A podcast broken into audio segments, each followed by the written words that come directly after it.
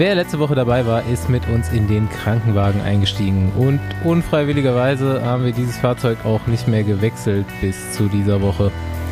Medizinische Expertise ist genauso an Bord wie Patienten in den eigenen Reihen und ähm, naja, das Frühjahr ist eben holprig und wird es auch erstmal bleiben. Ich bin Bastian Marx. Ich bin Paul Voss. Und ich bin Andi Stauf.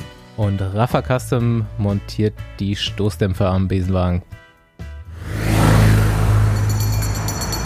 Nächste Runde Trainingrunde, gesponsert von Bei unseren Freunden von Athletic Greens gibt's was Neues. Ja, okay. Die Formel, die sich der Gründer mal vor zehn Jahren mit Ärzten und Heilpraktikern ausgedacht hat, wird einerseits ständig weiter optimiert. Mittlerweile ziehen wir uns da morgens schon das 52. Update von Athletic Greens rein. Aber auch für dich speziell gibt's was Neues, wenn du Bock hast.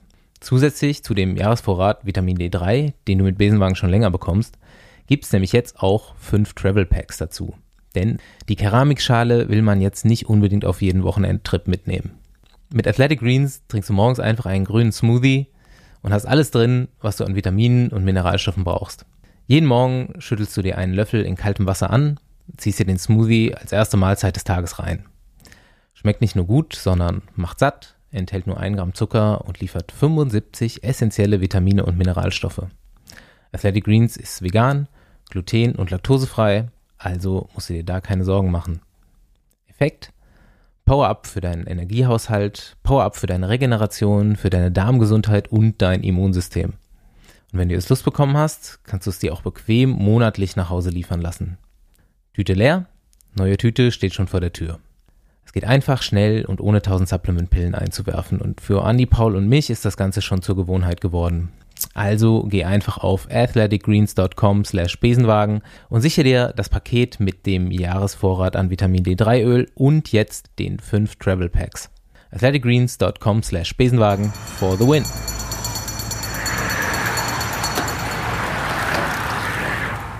Paul, du wolltest eben erzählen, wer das Spaghetti-Eis erfunden hat.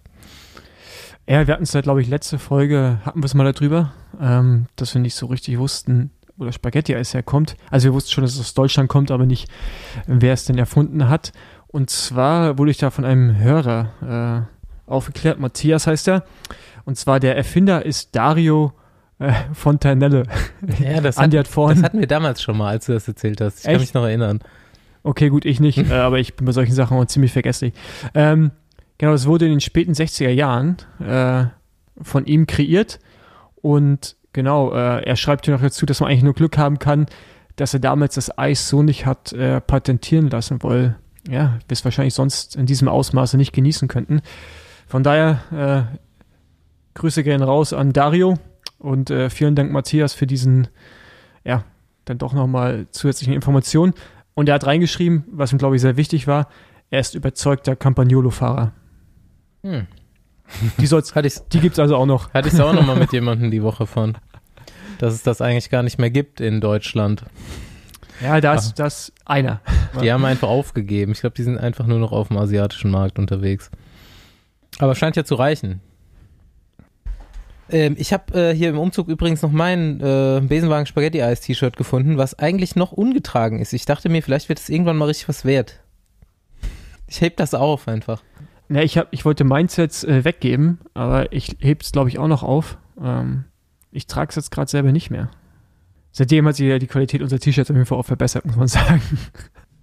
Ähm, ja, anscheinend haben uns in, mhm. in letzter Zeit, so wie dich da mit dem Spaghetti-Eis, so ein paar äh, Fan-Einsendungen erreicht. Ich habe auch so ein bisschen was beantwortet hier und da. Habe ich euch noch gar nicht erzählt. Demnächst kommt noch was.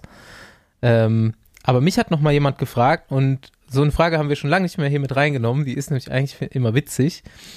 Ähm, er ist noch nicht so lange beim Rennradfahren dabei, ist aber sehr begeistert und motiviert und äh, kauft sich auch immer irgendeinen Schrott und will aber wissen, was an Bike Tuning denn eigentlich noch so Sinn macht. Unserer Meinung nach. So, es gibt ja große Schaltkäfige, irgendwelche leichten Carbonlenker, dies, das. Was, was empfehlen wir denn, was an Tuning Sinn macht? Soll ich anfangen? Ja, bitte. Äh, wenn er normal gewachsen ist, würde ich jetzt erstes Mal 38er Lenker ranbauen, irgendwie äh, irgendwas Solides von Ja, Staufi schüttelt direkt den Kopf. Ja, ich, also ich sage normal gewachsen, Staufi, nicht so groß wie du. Ja, also gibt ja normale Menschen, ja, die normal sind. Äh, und äh, irgendwie kein Carbon auf jeden Fall, sondern irgendwie solider Alulenker. Und da kann ich halt echt äh, ähm, Pro-Modelle empfehlen, muss ich sagen. Diesen Preis-Leistung sind die für mich somit das Beste. Ich fahre auch Pro-PLT-Lenker seit Jahren, also auch gar nicht das Topmodell. Äh, und ich werde nicht dafür bezahlt, dass ich das jetzt hier gerade sage, sondern die habe ich mir tatsächlich selber gekauft. Ähm, ja, auch finde ich das solideste. Und sonst, ach, keine Ahnung, dieser ganze Schnickschnack, irgendwie äh, Carbon-Sattelstütze und so. Ich glaube, da braucht man alles nicht. So Laufräder sind halt wichtig. Ne? Laufräder, mhm. Da merkst du echt so den größten Unterschied. Ja. Großer Schaltkäfig, große Schalträdchen, ey, ganz ehrlich, das, also da ist keiner von uns in dem Bereich unterwegs, wo das einen Unterschied macht. Äh, neue Kette oder geputzte Kette wäre gut und in meinem äh, Bekanntenkreis macht in letzter Zeit das Kette wachsen so die Runde. Das schon einer ja, von euch ich. mitgekriegt? Das ist aber ja, ja, ein Riesenaufwand. Ich habe auch einen Kumpel, der das macht. Mein Freund Thorsten Walter hat sich extra einen Reiskocher dafür gekauft. Ich habe auch, hab auch so einen Freund, der das macht. Der will auch unbedingt, dass die Kette von meinem Stadtrat wachsen. Äh, aber ja, ich bin auch schon gewachsene Kette von ihm gefahren. Er ist halt irgendwie, ist halt echt mega Aufwand, ne? So jedes Mal das Ding da wieder wachsen. Äh, ich nutze halt irgendwie so trockenes. Äh, mein Vater hat immer ja, gesagt, ja nicht, alles was sich ja, dreht, so, so, das ist ganz besonders wichtig beim Fahrrad. Und äh, das funktioniert ganz gut. Also nicht wie gewachst, aber Kette bleibt sauber und äh, rollt trotzdem auch gut, ja. Ah. Aber Laufräder und Reifen, würde ich sagen, macht den größten Unterschied. So von der Fahrperformance her. Ja, jetzt musst du ja noch wissen, was daran. Leicht oder Aero. Ja, so ein Mittelding, ne? So 40er Höhe. So, keine Ahnung, kann man sich schon irgendwie auch mal eine Felge holen, die vielleicht einen, keine mehr als 20 Millimeter Maulweite hat. Ja, wo man dann auch einen breiteren Reifen fahren kann. Und Reifen würde ich mindestens 28er fahren. Ja. Ich bin ja jetzt auch wieder von meinem ja. S-Works, jetzt war es ja mal ein bisschen trocken, auf meinen Standard gewechselt und das ist ja schon eine Weltunterschied. A, ist das S-Works ja quasi den ganzen Winter nicht geputzt bei mir und die Kette sollte schon vor zwei Monaten erneuert sein. Und B ist an dem Standard halt, ja, erstens mal läuft der Antrieb noch relativ gut und genau das, was du gerade gesagt hast, eine relativ breite Felge, irgendwie 38er Höhe und ich habe da jetzt 28er, aber natürlich Schlauchreifen dran. das rollt so ja. geil. Unfassbar. Ja. Ja, das ist echt krass. Ähm, also so Laufräder, äh, auch ein bisschen breitere Laufräder und so um die 40er Höhe und dann 28er Reifen. Ich bin Tubeless-Fan. Ähm, genau, ich, also da und dann halt den richtigen Luftdruck. Ähm, da hat man schon eigentlich den meisten Spaß und merkt man auch direkt einen Unterschied, das rollt besser. Da kann jetzt irgendwie auch kein, dann ist es egal, ob du jetzt einen Stahlrahmen fährst oder irgendwie ein krass teures Carbonrad. Den größten Unterschied machen da dann eigentlich eher die Laufräder und die Reifen, mhm. was Fahrkomfort angeht und auch Geschwindigkeit. Ja. Ja, aber so früher hat man immer noch mal so ein bisschen gebastelt, oder? Ihr auch? So, ja, klar. So ein bisschen also, Lenker abgesägt oder Löcher reingebaut ins, ins Kettenblatt und so. Ja, klar. Titanschrauben ja, ja, bestellt, ja, die ein halbes Gramm leichter waren. Ich fand das witzig. Hm. Ja. Na gut. Staufi, was tönst du an deinem Rad? Nix. ähm, Kriteriums Deutschen Meisterschaft würde ich als nächstes mal durchgeben. Ich finde den Link aber nicht mal nicht mehr. Muss ich mal kurz gucken, Radsport News. Da ja, aber dazu kann ich, dazu kann ich ja, ja. kurz erzählen. Also, genau, Kriteriums DM, äh, du findest jetzt auch bei Radnet, habe ich auch nichts gefunden, du musst bei Radsport News kommen. Ja, habe ich schon. Radsportnews.com, genau. Da sind die Termine. Ähm, ja, genau, die findet wohl jetzt statt. Äh, erste Rennen ist in Chemnitz am 13. Mai. Und ähm, du kannst ja gleich mal die Termine sagen. Und der Modus ist so, es dürfen nur äh, Amateurfahrer mitfahren. Also es gibt dann so Amateure und Elite-Amateure, die dürfen nur fahren. Das heißt, ich darf fahren. Also alle, die im Besenwagen Bundesliga-Team sind, dürfen auch fahren. Aber es dürfen alle KT-Fahrer nicht fahren. Das finde ich, das ich ziemlich geil. Naja, ich fahre, glaube ich, nach Chemnitz. Wo, es kann gut sein, dass in Chemnitz nicht mal 20 Leute am Start sind, äh, weil es ja keine KT-Fahrer erlaubt, erlaubt sind. Im Osten sind alle KT-Fahrer. ja, dafür habe ich vielleicht eine gute Chance, äh, äh, Top 20 zu fahren. Und Zwei deutsche äh, Meisterschaften zu fahren dieses Jahr. Mich, ja, mich zu qualifizieren. Weil Gravel-Rennen werden gerade schon verschoben. Ja, muss ich halt äh, mich auf Kriteriums-DM konzentrieren. Sehr gut. Taktik muss ich mir natürlich noch ausdenken, wo sprinten kann ich nicht mehr. Und äh, so gut wie die Kriteriumsfahrer war Ich ich, eh noch nie. Von daher, Ich habe ja Bock, ähm, wenn das dann so ein bisschen ähm, zum Laufen kommt, mal gucken, ob es stattfindet, aber ähm, das Finale soll ja auch erst im August sein, Ende August sogar, dass wir dann vor dem Finale auch nochmal so eine Sonderfolge machen. Ich würde auch gerne mal so von den besten Teams, die da so am Start sind, so die besten Kriterienfahrer vielleicht zwei oder drei hier mit reinholen. Weil äh, diese Welt können wir auch mal beleuchten, das hatte ich schon länger mal vor. Ich sag mal kurz die Termine. 13. Mai ist Chemnitz, 24. Mai ist Borsum, Niedersachsen, 3. Juni Eschborn, Hessen, 11. Juli Walsrum, Nordrhein-Westfalen, weiß ich gar nicht, wo das ist, vielleicht weiß Staufi das. Nee, habe ich noch nie gehört. 31. Juli Walsrum, ne? Habe ich auch noch nie gehört. 31. Juli Schramberg-Sulgen, Württemberg. Und ähm, wer bei diesen fünf Rennen, bei einem dieser fünf Rennen unter die ersten 20 fährt, ist dann am 29. August in Gießen im Finale dabei. ja, dieses Waldrum hört sich so ein bisschen nach, nach Nordseeküste an. Ja, aber geht nicht. Ja, Ist es, Nordsee. Nordrhein-Westfalen Ist ist Nordsee. ja, wenn wir, wenn wir noch ein paar Jahre warten, ein paar Jahrzehnte, dann kann da gut sein, Das stimmt. dass NRW ja vielleicht auch noch Anbindung hat an die Nordsee. Hm. Ähm, ja, auf jeden Fall geil, freue ich mich drauf und mal, mal gucken, wie dazu wird und ob die Rennen überhaupt stattfinden. Es ist ja eh- jetzt diese Woche wird ja auch noch entschieden, ob äh, nächste Woche ist es, glaube ich, nee, übernächste Woche am Sachsenring das erste Rennen auf Deutsch, in Deutschland stattfindet. Ach, erste, wie, wie ähm, immer Sachsenringen, geil. Ja, aber die entscheiden diese Woche erst. Äh, Es kann sein, wenn die Folge rauskommt, dass dann schon entschieden wurde, dass es nicht stattfindet oder halt eben stattfindet. Genau. Die Saga Ja. geht weiter. Ja, ich glaube, das klappt. Sachsenring war letztes Jahr schon eine stabile Bank. Sachsenring bleibt stabil. Genau. Ja, dann, ähm, was auch noch entschieden wird, ob es stattfindet oder nicht, scheint ja Paris-Roubaix zu sein. Ich habe mir da irgendwie keine großen Gedanken gemacht, aber ähm, weiß ich nicht, da gab es jetzt diese Woche eher so schlechte News, ne? Ja, aber ich weiß nicht, vielleicht weiß Andi da mehr. Der steckt da noch mehr dann in dieser Profiszene. Ich habe es auch nur in der, in der Presse gelesen, dass der, ja, wel, wie auch immer, welche Position der, der da hat in Frankreich oder Bürgermeister von Roubaix oder ne, irgendwie ja, sowas wie der Bürgermeister von Ministerpräsident von, einem Bundesland von Frankreich.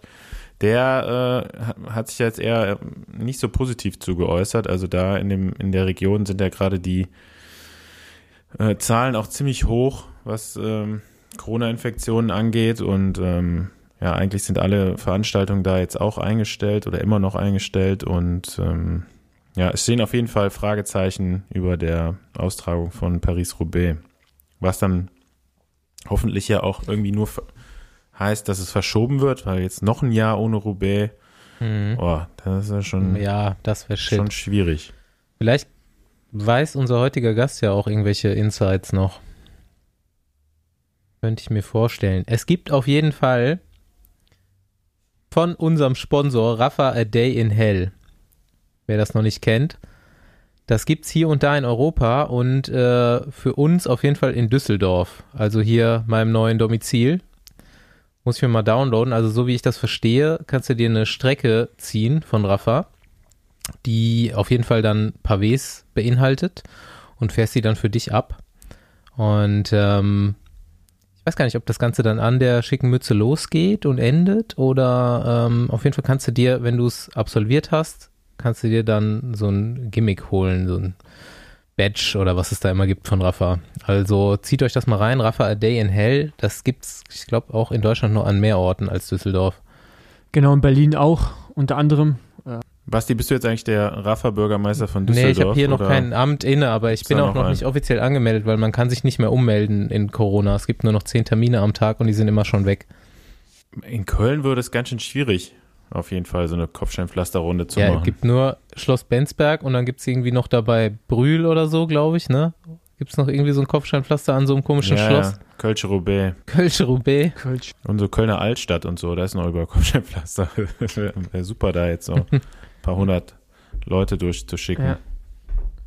Also in Ja. Berlin haben wir auch noch ausreichend im Umland. Also hier kann man sich austoben. Also wenn jemand Bock hat, Ja, Berlin ist sich ja es richtig geben möchte. super krass. Ne? Da könnte man echt mal so ein, gerne ins Berliner so ein Umland. größeres Radrennen noch. Warum machen die eigentlich nicht Ja, rund um hab Berlin so ein Kopfsteinpflasterrennen raus?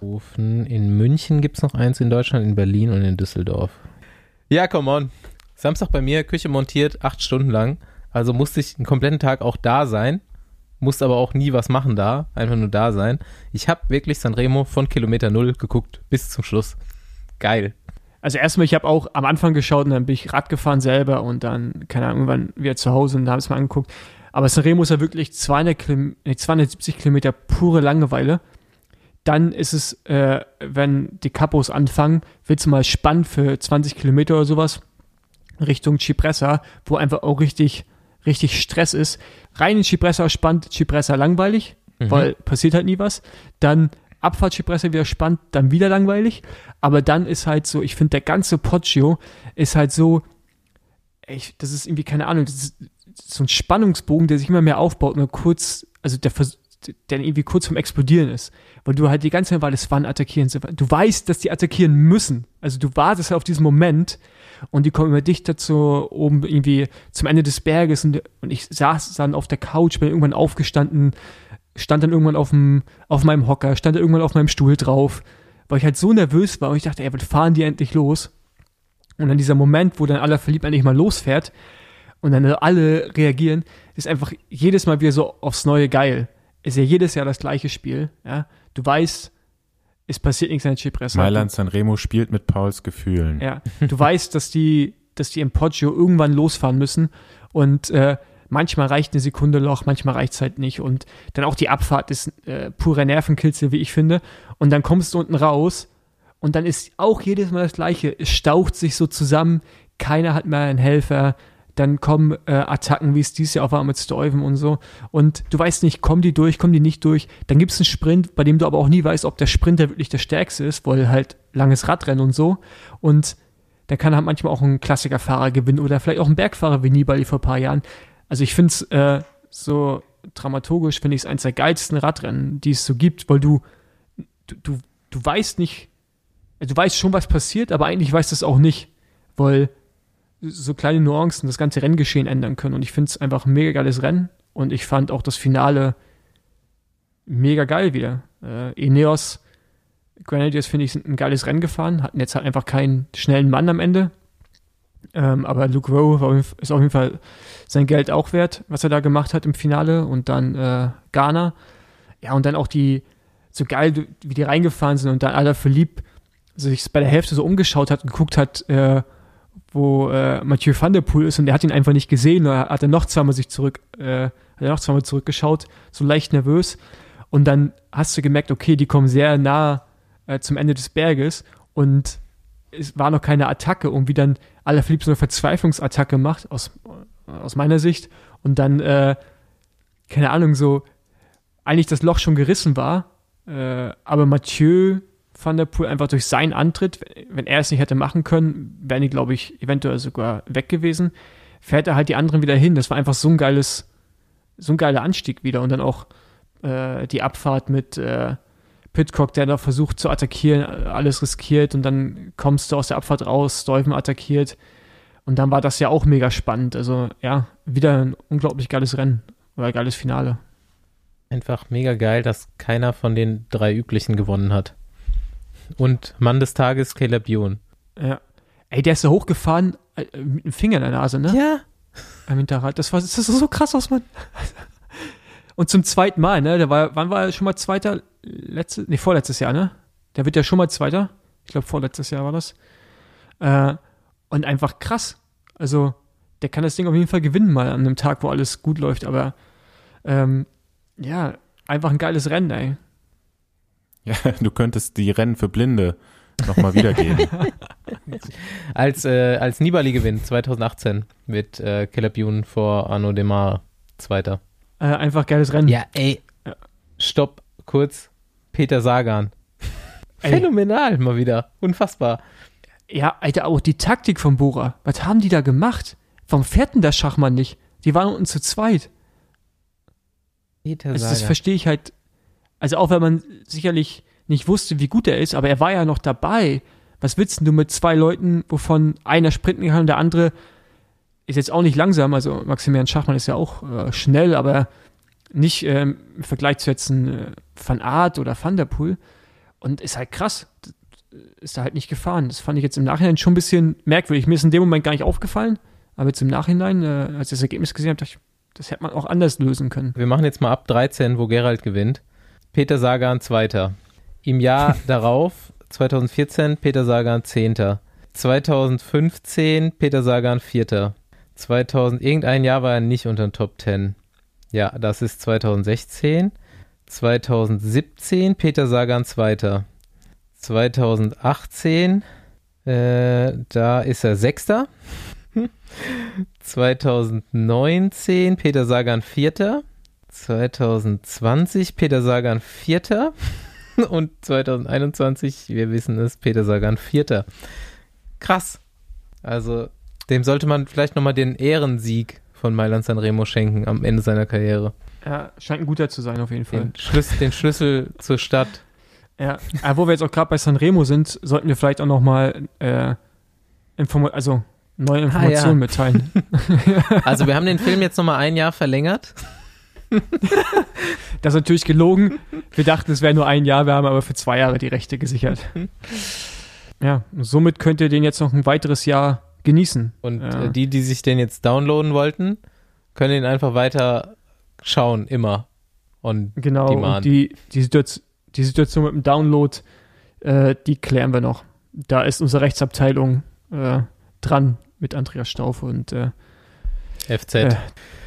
Ah, gut. Ich dachte eigentlich, äh, dass wir mit unserem heutigen Gast so einen super brandheißen Einblick in die gerade beginnende äh, Klassikersaison mit Ausrichtung auf Paris-Roubaix bekommen und Insights aus den letzten Rennen und vielleicht auch ein bisschen Ausblick auf das, was jetzt diese Woche auch schon wieder ansteht oder nächste Woche. Aber ja, wie ich in der Einleitung vom Besenwagen schon angekündigt habe, er hat sich leider gemault und ist erstmal raus seit Köhne, Brüssel-Köhne.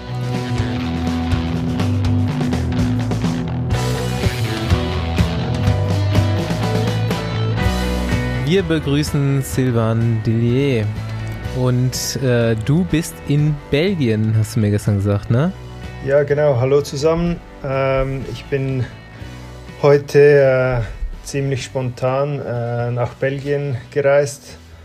Ähm, ja, am Wochenende steht noch Gent Wimbledon auf dem Programm und da sollte ich dann wieder äh, fit sein äh, und am Start stehen. Ernsthaft? Ja, wieso nicht? Ist dann äh, vier Wochen nach dem Schlüsselbeinbruch, das sollte reichen. es sind schon vier, sind das echt, sind das echt schon vier Wochen, ja? Äh, ja, wenn ich das richtig äh, gerechnet Ja, habe, hast, schon, ja. hast recht. Ja, ziemlich genau Ja. vier Wochen. Und äh, du wurdest dann quasi nach dem Sturz direkt operiert, oder? Ja, genau. Also das Schlüsselbein ist äh, vielleicht knapp fünf Stunden nur gebrochen gewesen.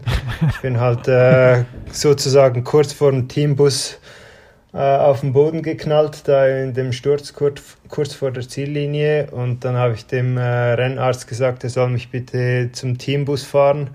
Hat er dann auch gemacht und äh, ja, ich war keine zehn Minuten im Teambus, hat der Teammanager schon gesagt, hey, okay, äh, entweder heute Abend oder dann morgen früh wirst du operiert. Und dann äh, habe ich erstmal leer geschluckt, weil ich hätte mir das nie erträumt, dass das so schnell äh, alles äh, ja, vonstatten gehen würde. Und äh, ja, so war es dann auch. Ich wurde dann äh, vom, vom anderen Teamchef äh, ins Krankenhaus gefahren und um 11 Uhr am Abend äh, war ich dann schon operiert. Ja, wahrscheinlich nach Herentals, oder?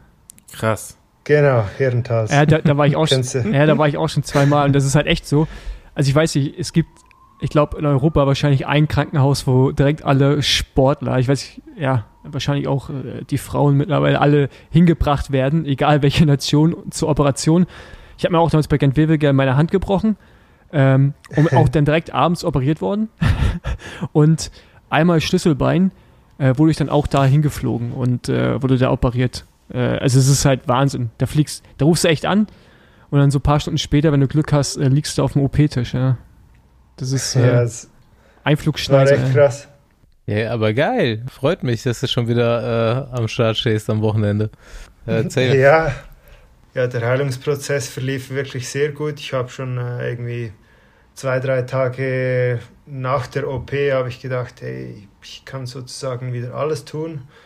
Mir hat nichts wehgetan, ähm, die Schwellung war komplett weg und äh, ja, ich habe meinem Coach gesagt, hey, gib mir ein anständiges Trainingsprogramm.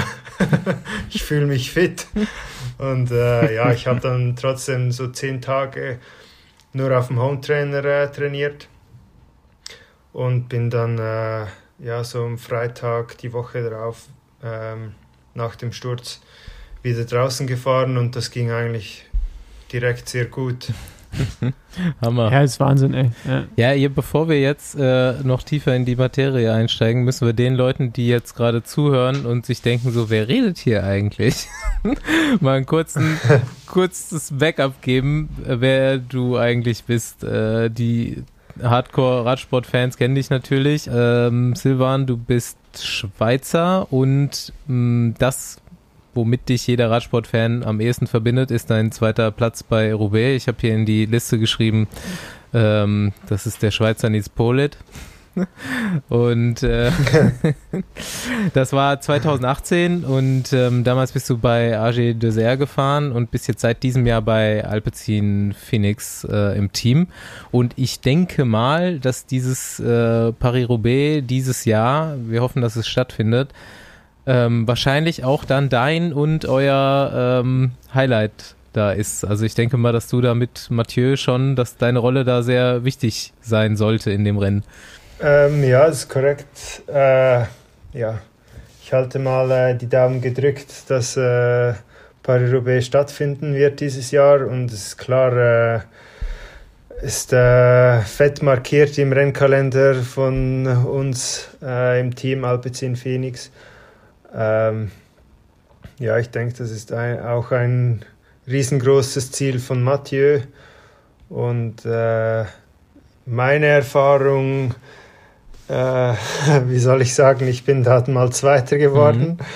Aber ich bin jetzt auch nicht äh, dieses Rennen schon siebenmal gefahren, aber nichtsdestotrotz weiß ich ein bisschen, äh, worauf es ankommt. Ähm, kann natürlich auch im Finale immer noch dabei sein. Ähm, ja, und das ist äh, vor allen Dingen bei Paris-Roubaix ist es sehr wichtig, dass du nie aufgibst, auch äh, als als Leader sowieso nicht, aber auch als Teamkollege, denn äh, wer weiß, es kann immer wieder die Situation kommen, wo, wo dein Leader auf dich angewiesen ist oder wo du ihm etwas äh, zur Seite stehen kannst oder ihm helfen kannst. Äh, ja, und deshalb ist es, ich denke, es gibt fast kein anderes Rennen, wo es so wichtig ist, ähm, nie aufzugeben wie Paris-Roubaix. Und deshalb ist ein komplettes Team sowieso äh, ja, etwas das vom Wichtigsten, würde ich sagen. Ja. Ähm, ja, weil wir jetzt eh gerade schon bei Roubaix sind, äh, würde ich auch gerne mal einer meiner Fragen loswerden. Und zwar, ähm, du warst ja damals in der Spitzengruppe, ne? Äh, ich weiß nicht, war das die frühe Spitzengruppe oder irgendwann so Mitte des Rennens hat sich die gebildet? Ähm, wir sind etwa bei Kilometer 40 oder so sind Okay. wir weggefahren. Okay, also in der, in Ja. der frühen Spitzengruppe. Und dann Ja. äh, warst du ja so der, der einzige Überlebende und zu dir ist dann ja irgendwann Peter Sagan hingefahren, ne? Wenn ich mich jetzt recht entsinne. Ähm, wie, wie war für dich das Gefühl, dann auf einmal ins Velodrom einzufahren und äh, ja, um den, um den Sieg mitzufahren? Also ich meine, erstmal, klar, Chancen gegen Peter Sagan im Sprint. Ich weiß jetzt nicht, wie schnell du bist, aber Hm. wahrscheinlich äh, nicht so schnell wie Sagan. Äh, sind jetzt auch nicht so viele so viel schneller als Sagan. Ähm, genau, aber wie war, war das für dich? Also ich stelle mir das krass vor, wenn man da reinfährt und auf einmal denkt, okay, äh, also ja, ist jetzt nicht irgendwie nur in Anführungsstrichen Platz 3 oder so, sondern ich fahre hier um, um Sieg mit. Ähm, ja, keine Ahnung, äh, was hast du in dem Moment gedacht und hast du dir irgendwie eine Taktik da zurechtgelegt oder hattest du einen Plan, hast du einen Plan aus dem Auto bekommen? Also wie, wie bist das Finale dann da angegangen? Ja, äh, also wenn ich mich da auf, an die letzten 30 Kilometer erinnere, dann äh, ja, ich hätte heulen können auf dem Fahrrad, nicht unbedingt vor Glück, sondern einfach vor Schmerzen. ich war so Anschlag, ich glaube, ja, ich konnte, ich konnte einfach noch Sagans Hinterrad halten. Ähm, habe gewusst, äh, ja, ich, ich muss irgendwie auch mit ihm äh, zusammenarbeiten, weil wenn wir da anfangen, äh, Stillstandsversuche zu machen, dann, dann gehen wir beide vielleicht leer aus. Wenn ich mit ihm zusammenfahre, dann habe ich einen Podestplatz auf sicher. Ähm, klar, ich, hatte immer noch eine, eine, kleine Chance auf den Sieg, aber ich habe auch danach gesagt, Sagan war für mich vielleicht so wie ein Engel und der Teufel in einer Person ich würde sagen, ein Engel, weil er halt noch richtig Dampf drauf hatte und auch ein hohes Tempo fahren konnte, dass wir halt die anderen Favoriten eigentlich äh, hinter uns ließen. Aber natürlich der Teufel, weil er im Sprint kaum zu schlagen war in dieser Situation. Und ich habe dann eigentlich versucht, ein bisschen meine Bahnerfahrung äh, mitzunehmen. Äh, ja, aber am Ende war er einfach stärker im Sprint. Ja, ich, ich, ich, konnte nicht mal sein Hinterrad halten und war ein, eigentlich einfach äh, total froh, war, war die Tor Tortur äh, zu Ende, war natürlich auch überglücklich über meinen zweiten Platz. Und ich denke, ich hatte an diesem Tag wie das Maximum aus mir rausgeholt und das, das bestmögliche Resultat eingefahren. Ja, ich meine, es ist halt, keine Ahnung, es ist natürlich auch schade, dass man irgendwie dann manchmal auf so ein Ergebnis irgendwie runter reduziert wird in der breiten Öffentlichkeit, aber es ist halt irgendwie auch ein krasses Ergebnis. Ne? Also so ein Podest bei Roubaix. Mhm. Ähm, ja klar, es gibt irgendwie noch WM, Olympia ja, und so, aber das ist halt schon, äh, ja, es ist irgendwie auch, schon einfach ein äh, mega geiles Rennen. Kennen eigentlich auch fast die meisten. Ähm, ja. Genau, wo man natürlich das sagen muss, dass du halt im Vorfeld, auch gerade 2017 ja auch mega erfolgreich warst. Ja. ja, ich denke auch, Roubaix ist vielleicht, äh, also wenn ich das jetzt mal so auf die Schweiz beziehe, kennt man äh, die Tour de Suisse, die Tour de France und wenn man auch irgendwie ein Eintagesrennen kennt, dann ist es äh, womöglich noch Paris-Roubaix. Äh, Mailand San Remo und Flandern-Rundfahrten so kommen erst danach. Und von daher, äh, ja, ich denke auch, kommt vielleicht ein bisschen von äh, Fabian Cancellara, da der auch äh, bei Paris-Roubaix ein paar Mal richtig erfolgreich war. Aber ja, in der Schweiz ist das sicher auch eines der bekanntesten äh, Radrennen und äh, ja, von daher war es schon richtig cool, äh, auch das Feedback von der Schweiz äh, zu haben da. Ja. Ähm, ja, weil du gerade auch schon von Fabian Cancellara gesprochen hast, äh, wie ist denn so die Wahrnehmung von Radprofis in der Schweiz? Also ich meine, in Deutschland gab es so eine nicht so gute Periode. Mittlerweile geht es einigermaßen. Äh, wie ist das in der Schweiz? Ähm, ein kleineres Land und äh, Fabian jetzt eigentlich ja auch, ja, schon auch eine Persönlichkeit, um es jetzt mal so zu sagen. Ja, äh, medial ja auch. Ähm, habt ihr davon irgendwie als Schweizer auch profitiert? Habt ihr einen guten Stand oder ist es auch so ein bisschen wie in Deutschland, so zwiegespalten? Äh, ja, ich glaube, es ist vielleicht auch ein bisschen zwiegespalten. Und viele haben dann nach dem Rücktritt von Fabian so der nächste Cancellara gesucht. Aber es ist natürlich schwierig. Äh, ja, man, man kann in meinen Augen nicht einfach einen, einen so großen Champion kopieren oder nachahmen oder äh, der nächste Fabian Cancellara mhm. suchen. Äh, ich glaube, jeder, jeder Profi hat irgendwie seine eigenen Stärken. Ähm, und ich glaube, wir dürfen äh, auch positiv in die Zukunft blicken äh, mit jungen Schweizer Profis, die wirklich schon äh, sehr erfolgreich sind oder andeuten, äh, Andeutungen gemacht haben, äh, dass sie richtig viel Potenzial haben. Auch äh, Stefan Küng ist ein super solider Zeitfahrer ähm, und ich denke, auch er hat da noch mehr Potenzial um sich da noch ein bisschen zu verbessern und dann auch äh, bei richtig großen Titelkämpfen und vielleicht Olympia äh, ein Wörtchen mitzureden um die Medaillen. Von daher denke ich, äh, muss sich die Schweiz nicht verstecken und äh, ja, klar, die Präsenz in den Medien und so würde ich jetzt nicht als riesig groß äh, bezeichnen. Ähm, ja, ich meine, da gibt es andere Sportarten wie irgendwie Fußball, ähm, Ski, äh, Skifahren etc., Eishockey, die, die viel größer in den Medien äh, ja, behandelt werden.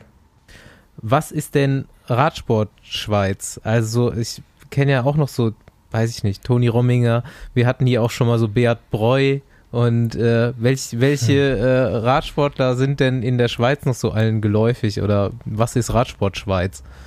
Oskar Kamen sind. Ah ja. ja.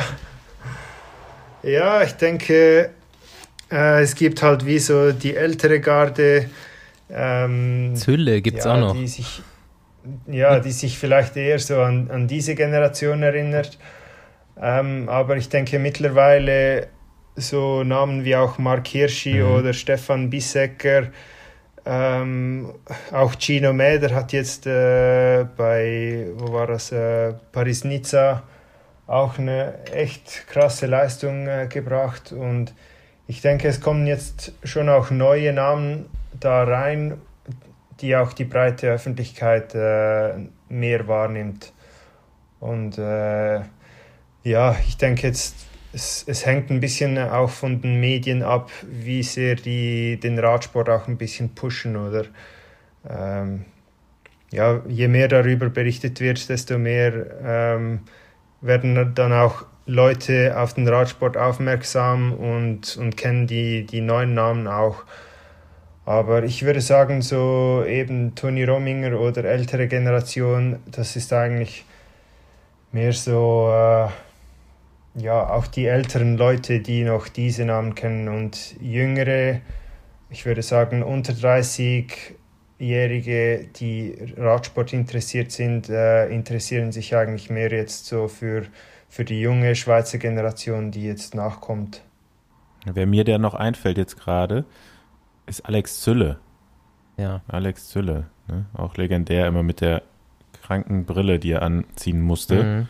Ähm, Gibt es auch ein paar Überlieferungen, dass er echt super schlecht gesehen hat ne? und dann immer auch damit zu kämpfen hatte, gerade wenn es mal so schlechteres Wetter war oder so. da kenne ich zu wenige äh, Stories, ehrlich gesagt. Aber, aber den Zülle kennst du doch. ja, ja, ja. Aber ähm, ich muss auch sagen, die, die Generation hat irgendwie wenig Kontakt auch mit, mit jungen Fahrern. Okay.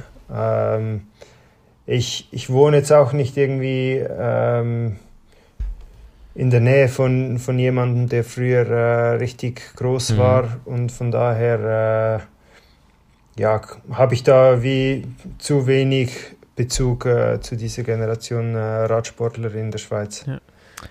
Ähm, Zum Beispiel Urs Freuler, der war auch, äh, der kennen vielleicht auch noch viele Fahrer oder viele Leute, sorry.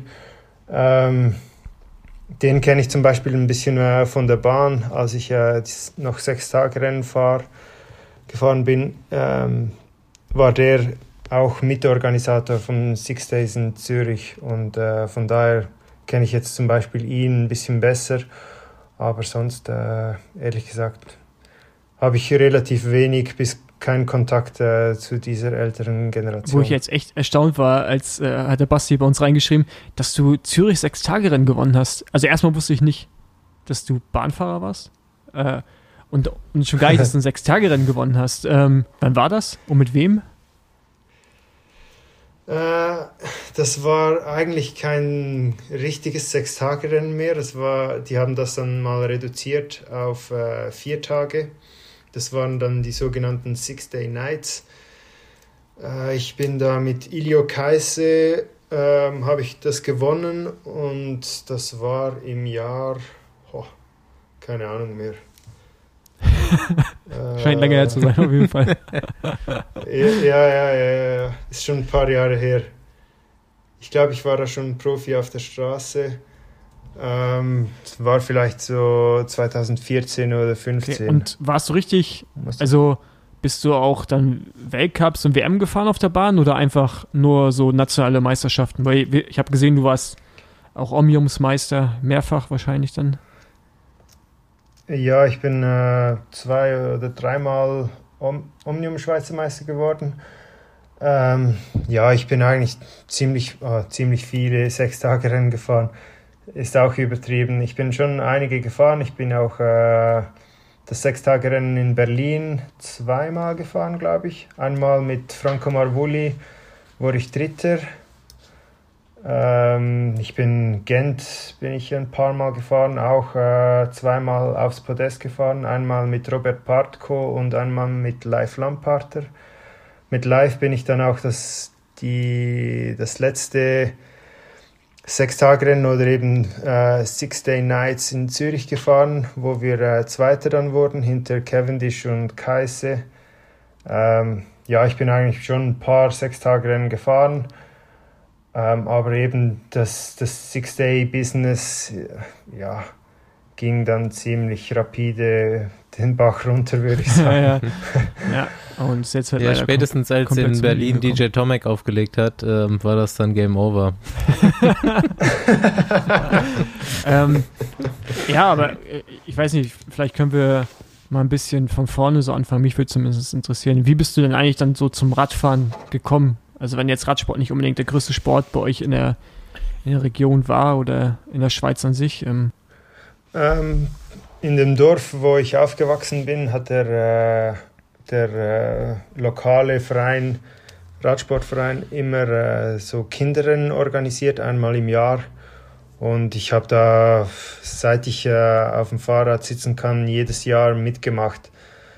Und eines Jahr, äh, das war vielleicht 2012, haben die so ein Probetraining äh, organisiert und ich habe dann äh, das alte Fahrrad von meinem Vater aus der Garage geholt, die, das Schutzblech abmontiert, andere Pedalen raufgeschraubt äh, und bin dann äh, da in das Probetraining und war ziemlich gut. Äh, wir sind da einen Berg hochgefahren und äh, ich war einer der ersten, der da oben angekommen ist. Und da habe ich gedacht, ja, Fahrradfahren, das kann ich eigentlich nicht mal so schlecht und bin dann äh, die Woche drauf wieder ins Training gegangen und so, so hat es eigentlich dann angefangen. Ich habe mir dann im Winter ein ähm, Querfeldein Rad leihen können und bin dann eigentlich so ähm, die ersten Rennen gefahren, genau. Ah, du meinst sicherlich 2002 und nicht 2012. Ich glaube, das, äh, ich glaub, du ja. hast gerade 2000, 2012 ja, gesagt. dann habe ich ja. eure Pro Cycling Stats reingeschaut und äh, das, Ja, 2002 und dann direkt, und dann direkt im, zweit, genau. im zweiten Jahr direkt zu BMC. Auch, das wäre aber eine rapide Entwicklung gewesen. Ne? ja, genau. Der Radfahren konnte er gar nicht so schlecht. Schutz, ein Jahr noch Schutzbleche abgeschraubt und ja, nächstes genau. Jahr Profi. ja, nein, das war 2002, ja. 2003 äh, bin ich dann äh, die ersten lizenzierten Rennen gefahren, genau. So war das. Ja, und dann bist du irgendwann bei Vorarlberg gelandet, ne? Das war so die erste KT-Mannschaft. Ja, genau. Ja, ich, ich war ähm, vor Vorarlberg war ich noch ein Jahr bei Chambéry, das ist äh, das U23-Team von ähm, AG Dessert. Mhm. Bin dann, äh, konnte dann zu Vorarlberg wechseln aber war da ehrlich gesagt maßlos überfordert. Wir sind da italienische Profirennen mhm. gefahren. Ich habe äh, erst gerade meine Lehre als Kaufmann abgeschlossen, habe damals mehr so nach Lust und Laune Prinzip trainiert. und äh, ja, als ich dann da am Start stand äh, bei diesen italienischen Profirennen war ich echt, äh, echt mal krass überfordert und ähm, habe mich dann auch entschieden, mal einen Schritt zurückzugehen, ging dann zum EKZ Racing Team, ein, ein nationales Elite-Team in der Schweiz, wo ich dann, ähm, ja, ich würde sagen, auf dem Niveau fahren konnte, das entsprechend meinen Leistungen war, habe dann ein paar Rennen, gute Rennen gewonnen und dann hatte ich das Glück, dass äh, das Jahr darauf das BMC Development Team ins Leben gerufen wurde, ähm, ja, mit dem sportlichen Leiter von Rick Verbrücke. Und äh, der hat mich dann mal angesprochen, hey, äh, ich denke, du hast das echt das Potenzial, um Profi zu werden. Ähm, aber ich denke, wenn du jetzt noch ein gutes Jahr mit mir im Development-Team verbringst, äh, dann bist du richtig bereit für die, für die World Tour und kannst dann den Sprung wagen. Und ja, so, so bin ich dann eigentlich ähm, beim Development-Team gelandet und äh, konnte dann auch durch gute Leistungen äh, den Profivertrag äh, unterzeichnen. Ja, ich meine, du hast ja dann in dem Jahr immerhin auch so Rennen wie Tour de Normandie gewonnen, äh, Flasher den nächsten, das sind halt irgendwie so in diesem KT-Bereich sind das schon schwere Rennen, ne? Also ähm, das war ja auf jeden Fall auch ein richtig großer Schritt ne, vom Jahr zuvor, also auch leistungsmäßig. Also Normandie gewinnt man ja echt nur, wenn man äh, zumindest im KT-Bereich zu den Besten gehört. Also das ist ja schon ein ziemlich krasses Rennen. Ja, ich denke, das ist halt auch etwa das, was äh, Rick Verbrücke damals gemeint hat, dass, ähm, dass ich schon das Potenzial habe, aber halt das wie auch nochmals richtig bestätigen sollte oder müsste, um dann auch einen, einen Profivertrag äh, zu kriegen. Ich war halt dann auch nicht mehr U23, sondern ähm, ja, schon ein Jahr drüber. Und ja, mittlerweile, ich denke, wenn du nicht mehr in deinen U23 Jahren einen Profivertrag unterschreiben kannst, wird es halt dann schon sehr schwierig. Und ich habe da knapp noch die Kurve gekriegt und und äh, irgendwo einen Spot äh, gefunden, ja. Ja, ich gucke mir hier gerade so dieses äh, BMC-Team aus diesen Jahren durch, 2013, 2014, wo du da gelandet bist. Das ist schon eine krasse Truppe halt auch, ne? Ihr, äh, ja. wie, wie war denn die Trennung vom äh, Development-Team da nochmal? Weil mh, hm, hier auf Pro Cycling Stats ist auf jeden Fall erstmal alles zusammengelistet. Hm, aber da ist auch so ein, ich glaube hier ähm, DJ Eisenhardt oder Taylor Finney oder was, die waren da auch noch im Development-Team unterwegs, oder? Ähm, nee. Taylor Finney, der war mhm. Profi, ja. TJ Eisenhardt, äh, der war mit mir im Development-Team, mhm. genau. Ähm, nee, also ähm, um es kurz aufzuklären, ja. also bei Pro Cycling Stats siehst du, sind deswegen so viele Fahrer, weil da auch alle Stagiairs drin mhm. stehen. Ähm, okay. Und die werden damit aufgelistet. Also es war, ah, ja. weil also steht, da fehlen zum Beispiel Fahrer, die ich kenne, die in dem Team waren, mhm. äh, in dem Devo-Team, die aber nicht drin stehen. Also es ist einfach nur die, die Trainees. So. Ja. Aber damals konnte man auch noch nicht wechseln, ne? Also entweder Stagiair oder genau, so, es ist nicht so, heute ist nicht so wie jetzt, genau, dass du Devo-Team und äh, Pro-Team ja. hin und her tauschen kannst, wie es jetzt möglich ist. Ja. Also ich war, ich war da ab 1. August war ich äh, auch Stagiair bei, bei BMC, beim Profiteam mhm. halt. Und äh, witzig war noch äh, mein allererstes Rennen mit dem Profiteam war das Arctic Race of Norway. Ähm, halt die erste Edition vom Arctic Race, großer Start, Tor Hüschoft. Und dann bin ich da im Hotel angekommen. Der äh, Pfleger gibt mir den, die Zimmerkarte und dann hat er gesagt, okay, äh, ja, hier kannst du dich mal einrichten gehen und Massage ist dann eine halbe Stunde später. Dann gehe ich da ins Zimmer rein und dann war da Thor Hüschoft. da habe ich auch zweimal leer geschluckt. Ich hätte nie gedacht, dass, äh, dass die mich gleich äh, mit dem Superstar vom Rennen ins, ins Zimmer setzen. Aber hm. ja, das ging ganz gut. Ja, ich, äh, hier, ich habe jetzt 2014 offen, äh, BMC-Team. Ich nur mal so für die Zuhörer, wer da so alles gefahren ist. Ähm, Philipp Gilbert ist sein Teamkollege, Greg van Avermaet, Kettle Evans, Thor Hüschow, hast du schon gesagt. Und Rowan Dennis fährt da noch. Und ähm, ja, über allem dann auch noch ein Markus Burkhardt. ja, genau. Burgi auch bei BMC gefahren. Burgi Rick und Rick Zabel, Zabel stimmt, jetzt bin ich hier unten auch noch Ja, genau, Rick, genau. Rick war auch mit dabei, ja. Rick Zabel. Ja, krasse, äh, krasse Truppe. Aber wie war, wie war dann eigentlich für dich so der, der Wechsel vom BMC zu Arge Dessert, auch von der Mentalität her und äh, dem ganzen Setup? Ähm, die gleiche Frage stellt sich für mich auch dann Wechsel Alpe, zu Alpecin Phoenix, aber das können wir ja nachher nochmal behandeln. Ähm, ja, die größten Erfolge hast du schon so für AG Dessert geholt, ne? Ja, ja, jein. jein. Ich würde sagen 2017, äh, wo ich noch bei BMC mhm. äh, gefahren bin, habe ich da ähm, die Route, äh, die Route Süd, Süd ja. gewonnen. Und die Giro-Etappe. Ähm, die Giro-Etappe, genau. Anfang äh, oder Mai. Ähm, dann Route Süd und dann äh, bin ich noch Schweizer Meister geworden. Von daher würde ich sagen, war das vielleicht so im Großen und Ganzen äh, die erfolgreichste mhm. Saison. Mhm. Ähm, klar, dann 2018 mit Age Dessert kam dann der zweite Platz bei Paris-Roubaix ähm, dazu.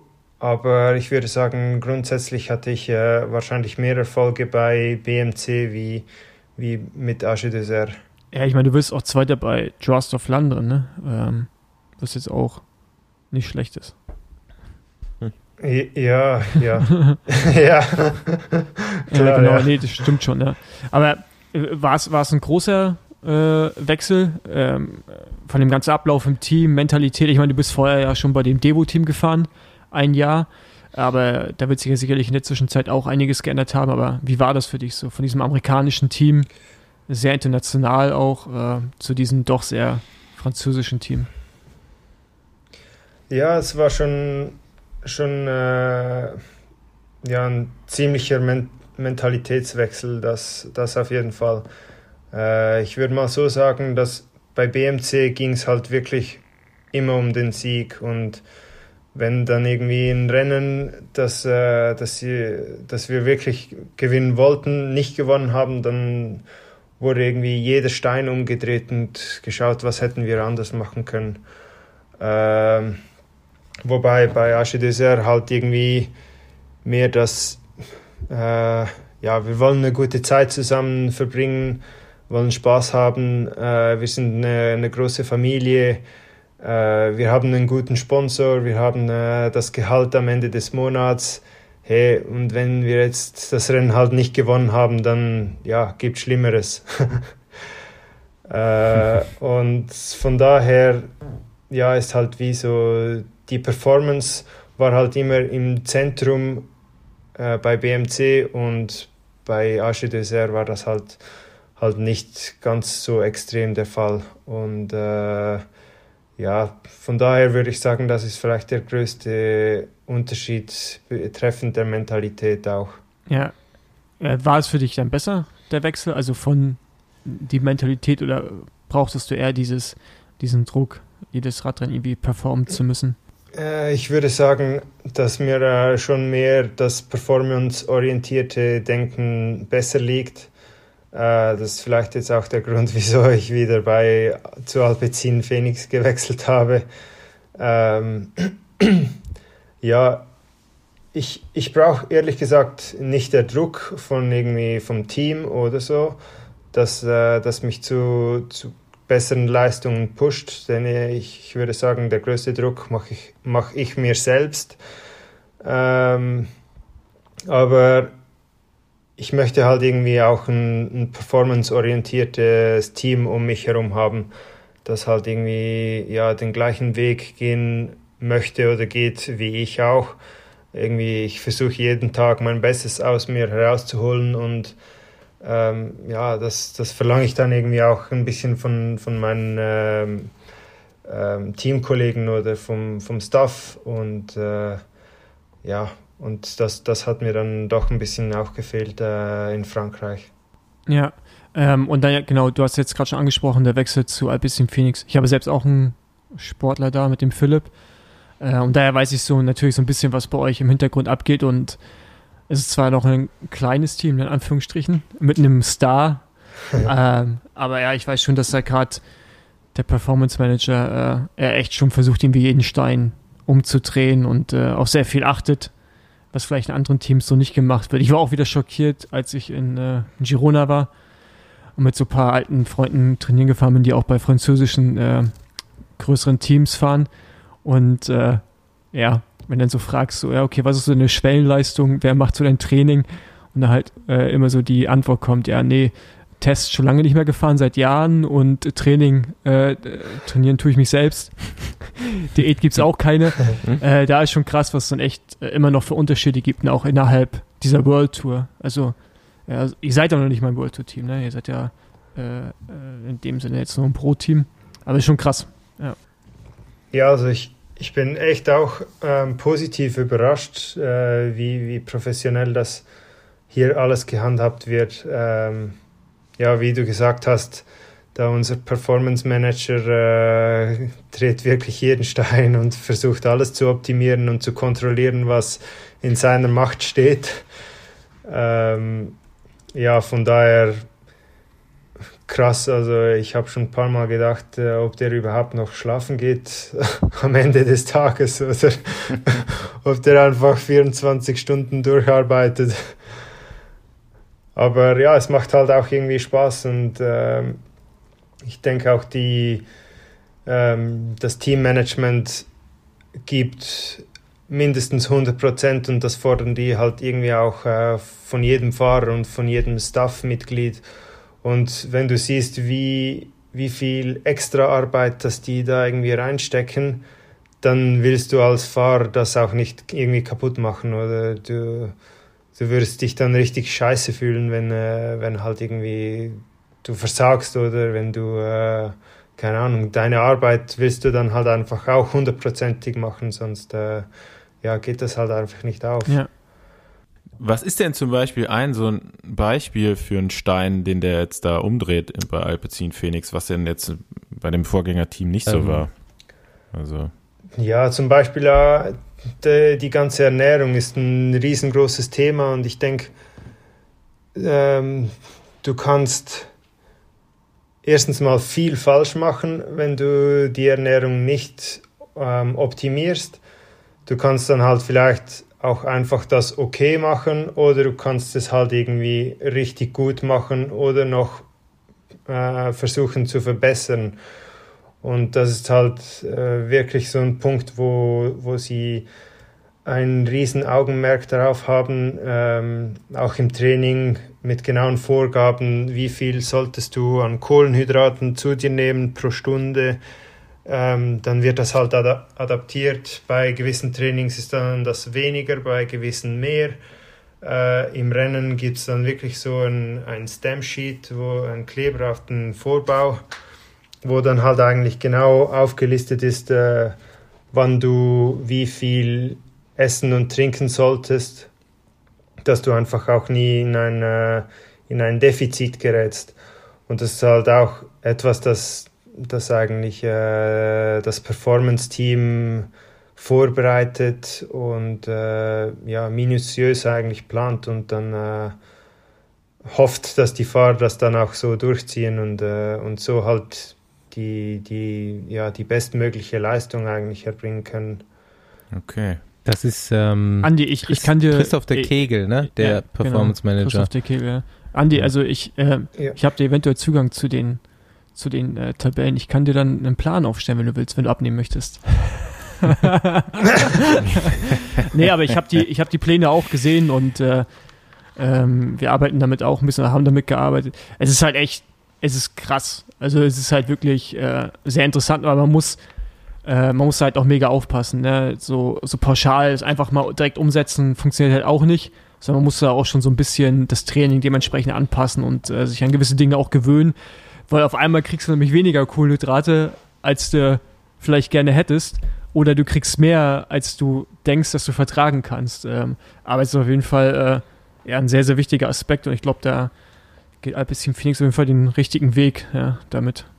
Ja, du lachst, Paul, aber sowas ja, habe ich hier jetzt ich auch. Weiß. Und äh, die Tabellen kann ich dir ja, auch, auch mal ich, weiterleiten. Vielleicht aber ich weiß ja, dass es, äh, dass es nicht von dir kommt, sondern ich weiß ja, von, wo es, von woher es, es kommt.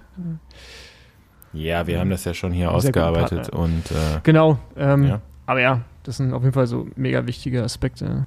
So, ich hätte jetzt nochmal gern Einblick in zwei verschiedene Philosophien, mit denen du zu tun hast oder die du lebst.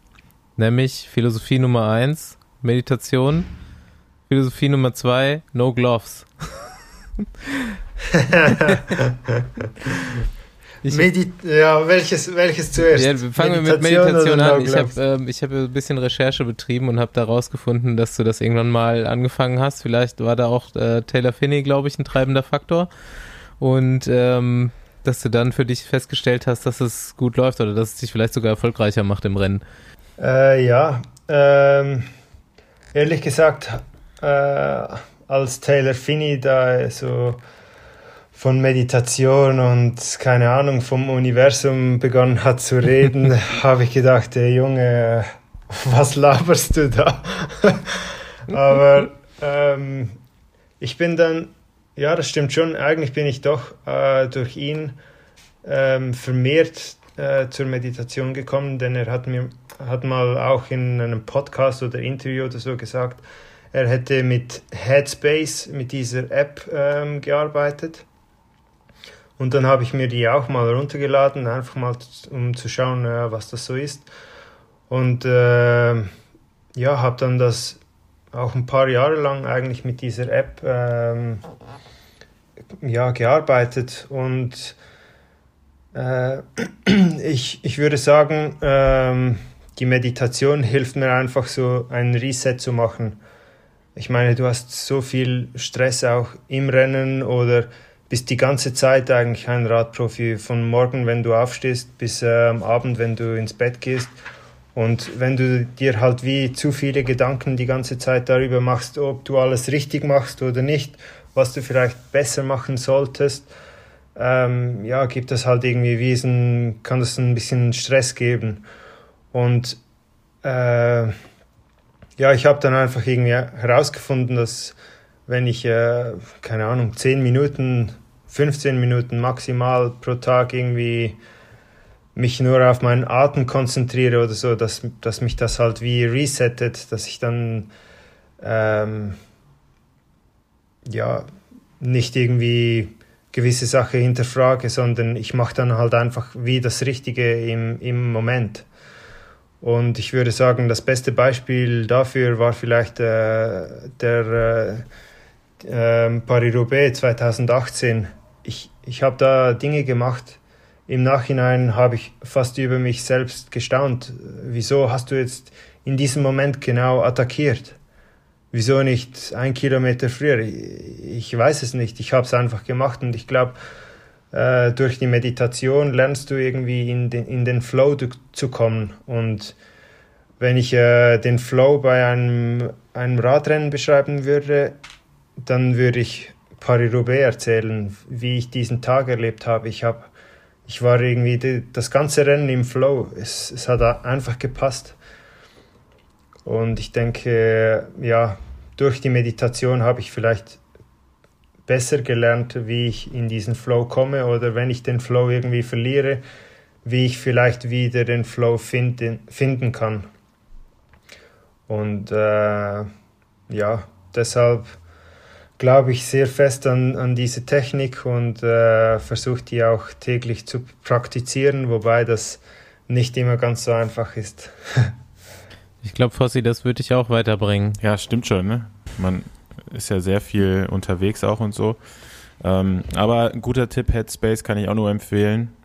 Ähm, Habe ich jetzt auch mit ein paar Fahrern schon äh, angefangen, damit zu arbeiten. Ich meine, als Radfahrer hat man ja auch immer sehr viel Zeit mit sich selbst. Also wenn man irgendwie mehrere Stunden Rad fährt, ist es ja auch schon eine Art der Meditation, aber als Profi bist du dann ja auch eben, ja, wie du schon sagst, danach weiterhin auch gefordert, ne? Wenn du vom Radfahren zurückkommst, musst du auch gucken, dass du wieder richtig isst und Stretching machst und noch weiter trainierst und man ist eigentlich 24 Stunden unter Strom als Radprofi, weil du bei deinem Job eigentlich nie zu Ende ist. Also du hast nie irgendwann Feierabend, kannst dir ein Bier aufmachen und dich auf die Couch legen.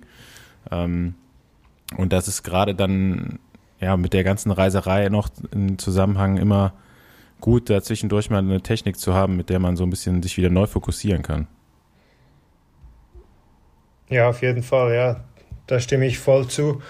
Ähm, wo wir jetzt bei Headspace waren, äh, ich kann vielleicht für die Zuhörer, die da interessiert sind, auch äh, noch eine andere App empfehlen, die nennt sich Calm. Ähm, ja, ist auch sehr gut.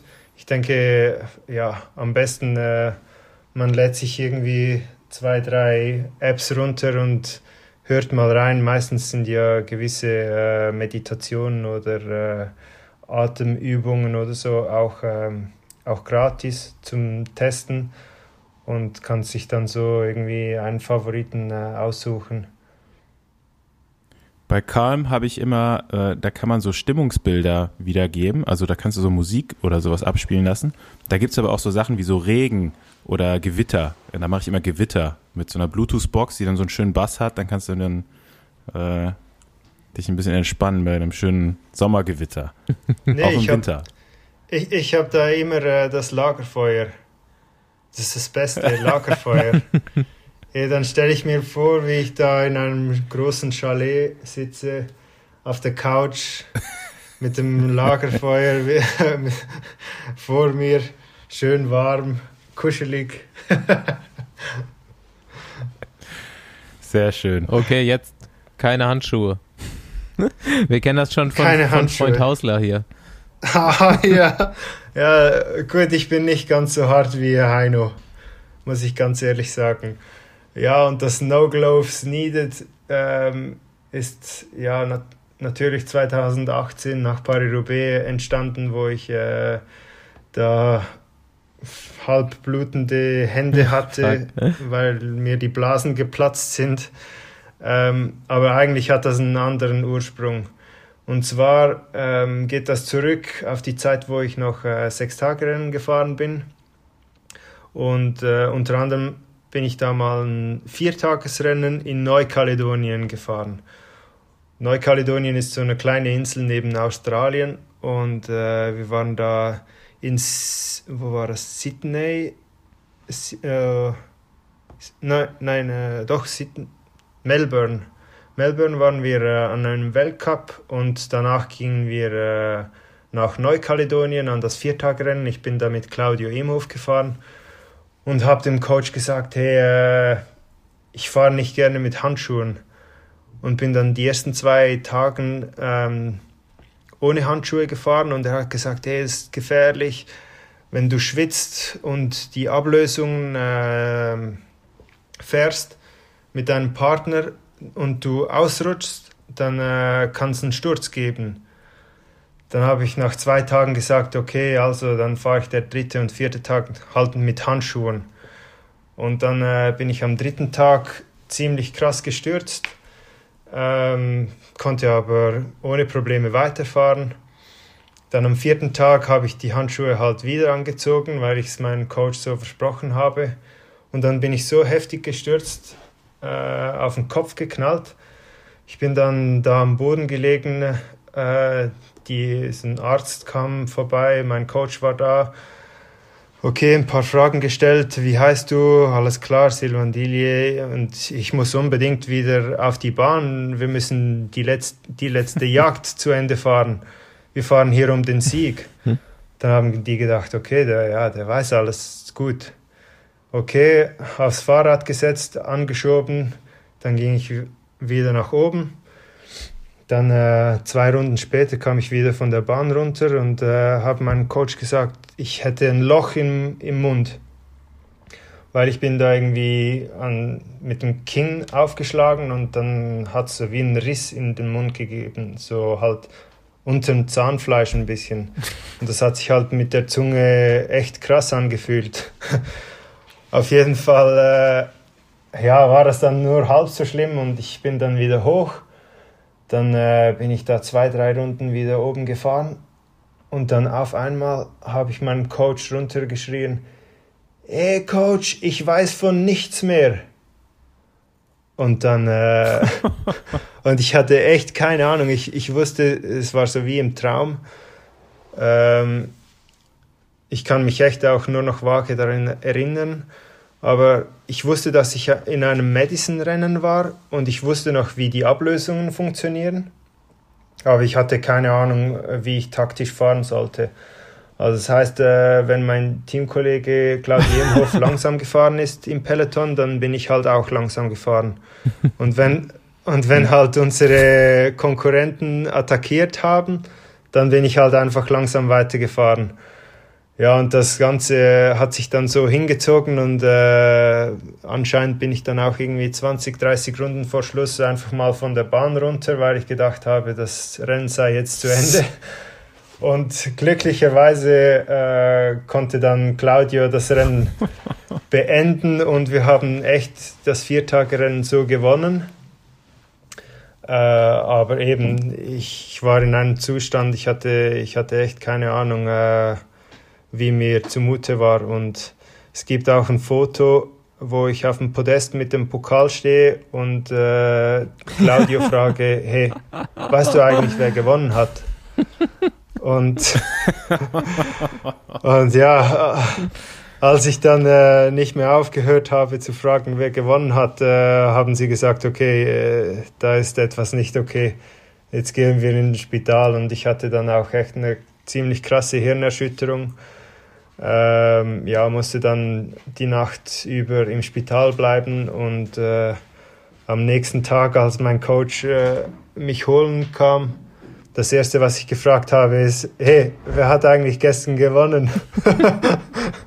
ja, und äh, als er mir das dann nochmals erklärt hat, äh, konnte ich mich dann danach auch äh, oder erinnern. Ich habe es dann nicht mehr vergessen. haben die dann so einen Zettel in die Hand Aber gegeben?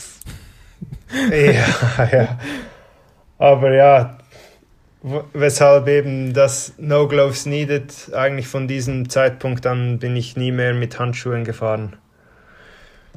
Und von daher kommt eigentlich diese, wie soll ich sagen, ähm, dieser Aberglaube mhm. vielleicht. Und ja, da ich ich bin nicht so krass wie Heino, wie ich vor, am Anfang gesagt habe, denn äh, im Winter, wenn es richtig kalt ist, ziehe ich mir äh, trotzdem auch Handschuhe an. Aber während den Rennen halt, wenn es äh, genug warm ist, dann bin ich gerne ohne Handschuhe äh, auf dem Fahrrad. Ja, wir gucken am Wochenende. Scheint, ist ja auf jeden Wenn es genug warm ist, äh, hundertprozentig ohne Handschuhe. Ja. Ja, krasse Story, ey. Ja. Bingo! Fahrer-Bingo! Ich habe äh, ein paar Folgen gehört und beim Fahrerquiz habe ich mir dann immer gedacht, ja, wen will ich jetzt da erwähnen? Ich habe immer noch keine Ahnung.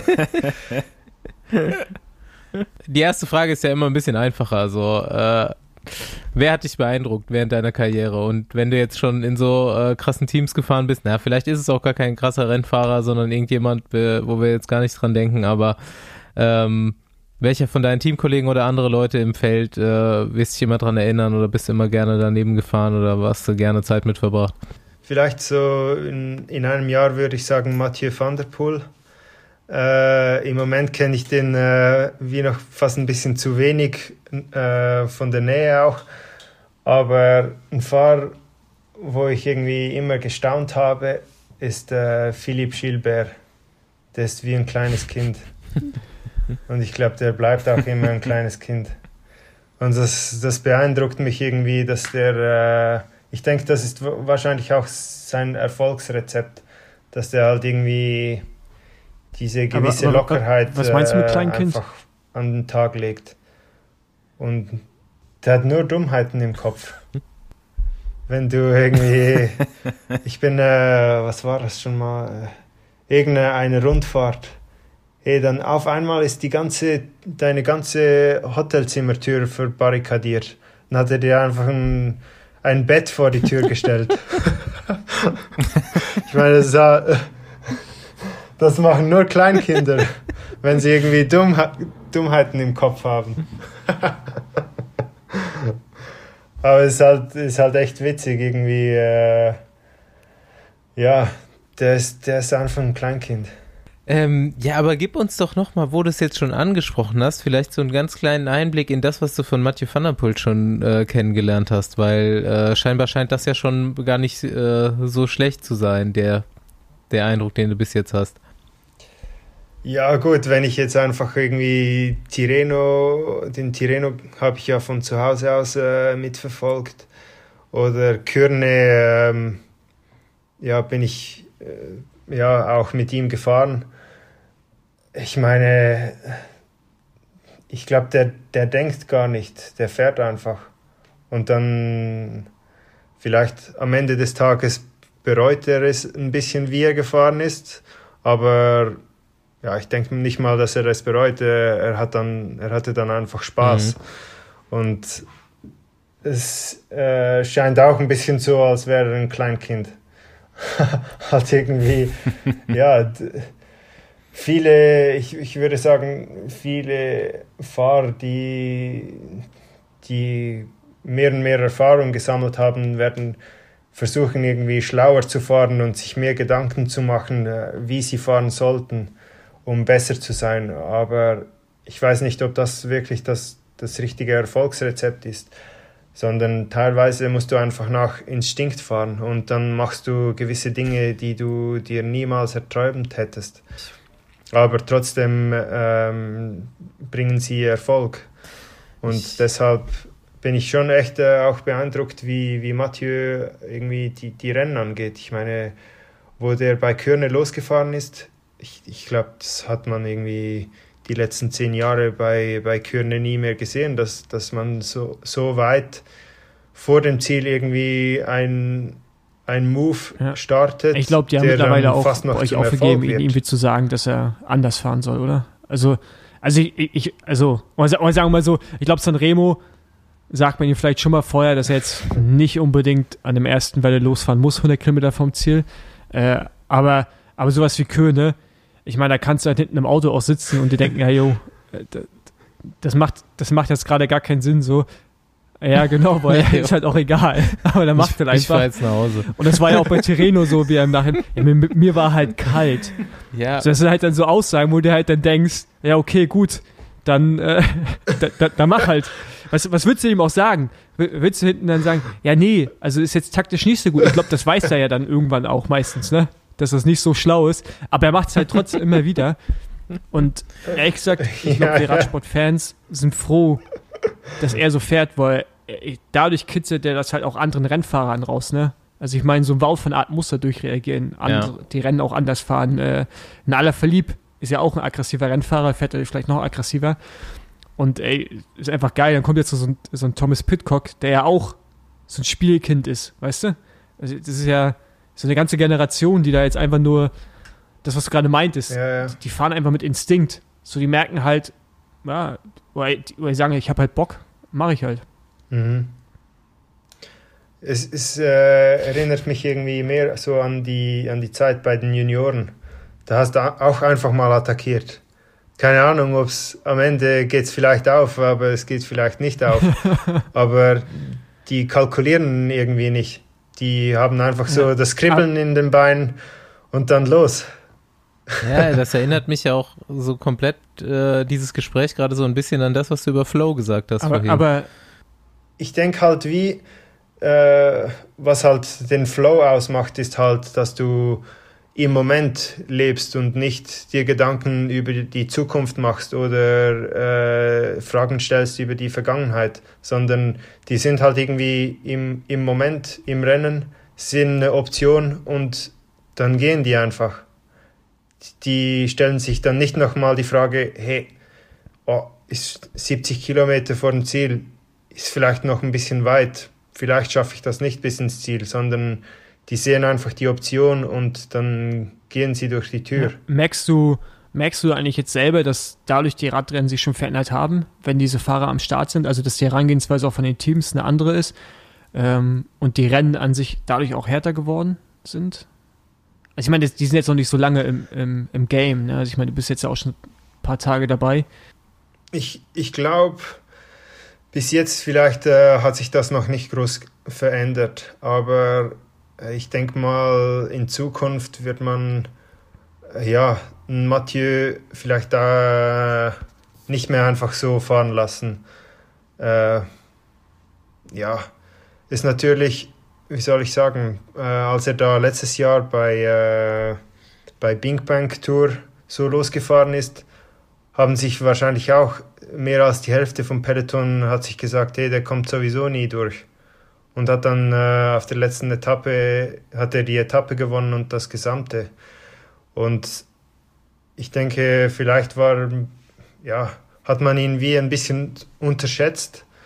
Aber ich denke mal, äh, in Zukunft wird das womöglich auch nicht mehr immer so einfach sein.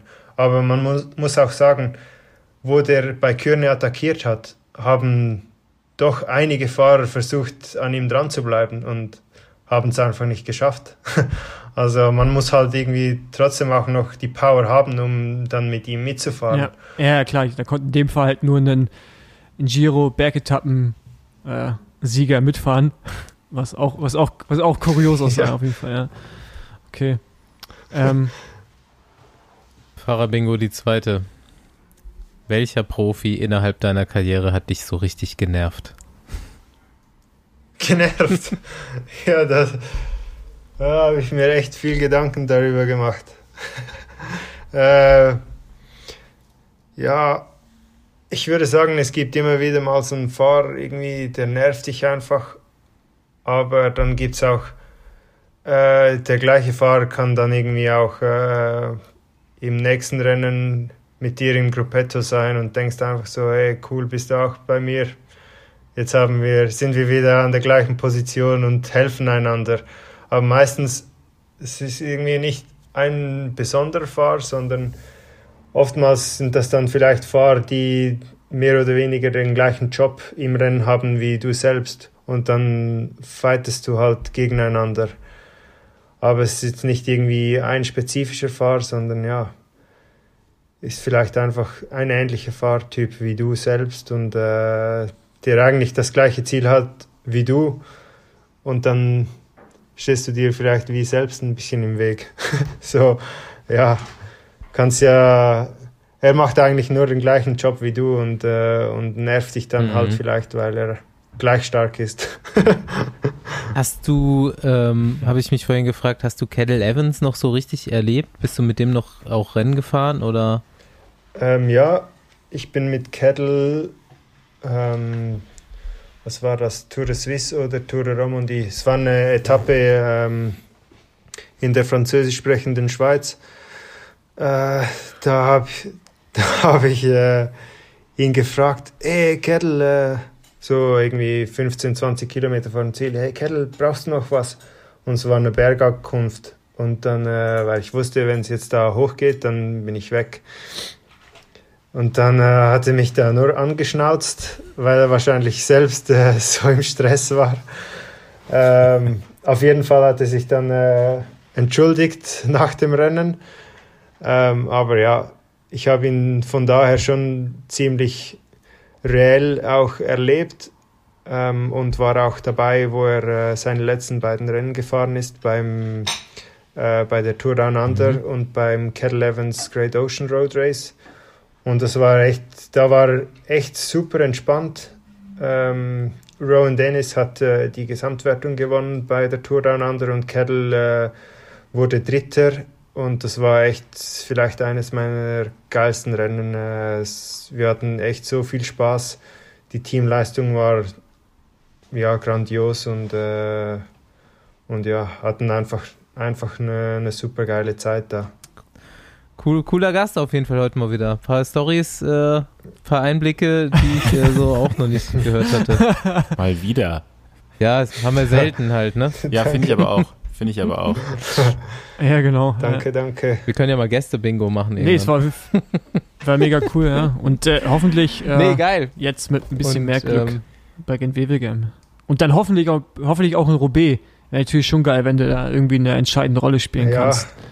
Äh, um Mathieu zu helfen, ja, äh, zu gewinnen oder vielleicht selber nochmal aufs Podium zu fahren, ja. Ja, das wäre schon das Ziel, ja. Ja, wobei, wobei du auch schon mal gesagt hast, habe ich auch irgendwo gelesen, so in Roubaix, wenn es möglich ist, geh immer in die Gruppe. Oh ja, unbedingt. Äh, Roubaix ist Ja, das ich- geilste Rennen, Ich, ich um bin in nie der Gruppe gefahren, zu fahren. aber ich stelle mir vor, dass die Hölle hinten, äh, wenn du irgendwie in Arenberg rein willst oder irgend die anderen Koscherpflasterstücke, dieser Kampf, da ist die Gruppe halt echt äh, safest place to be. Ne? Definitiv, ja. Gut, dann Ja. Auf jeden Fall auch von meiner Seite aus viel Glück und ähm, ich wünsche dir, dass du direkt schon ziemlich schnell in den Flow reinfindest jetzt bei den Klassikern. Das ist ja da nicht immer so einfach. Sehr hektische Rennen, aber ähm, ich bin mir sicher, du wirst es schon schaffen. Danke, ja. Ich gebe mein Bestes. Yes, danke. Okay, dann Super, ciao, ciao. danke, ciao. Ciao.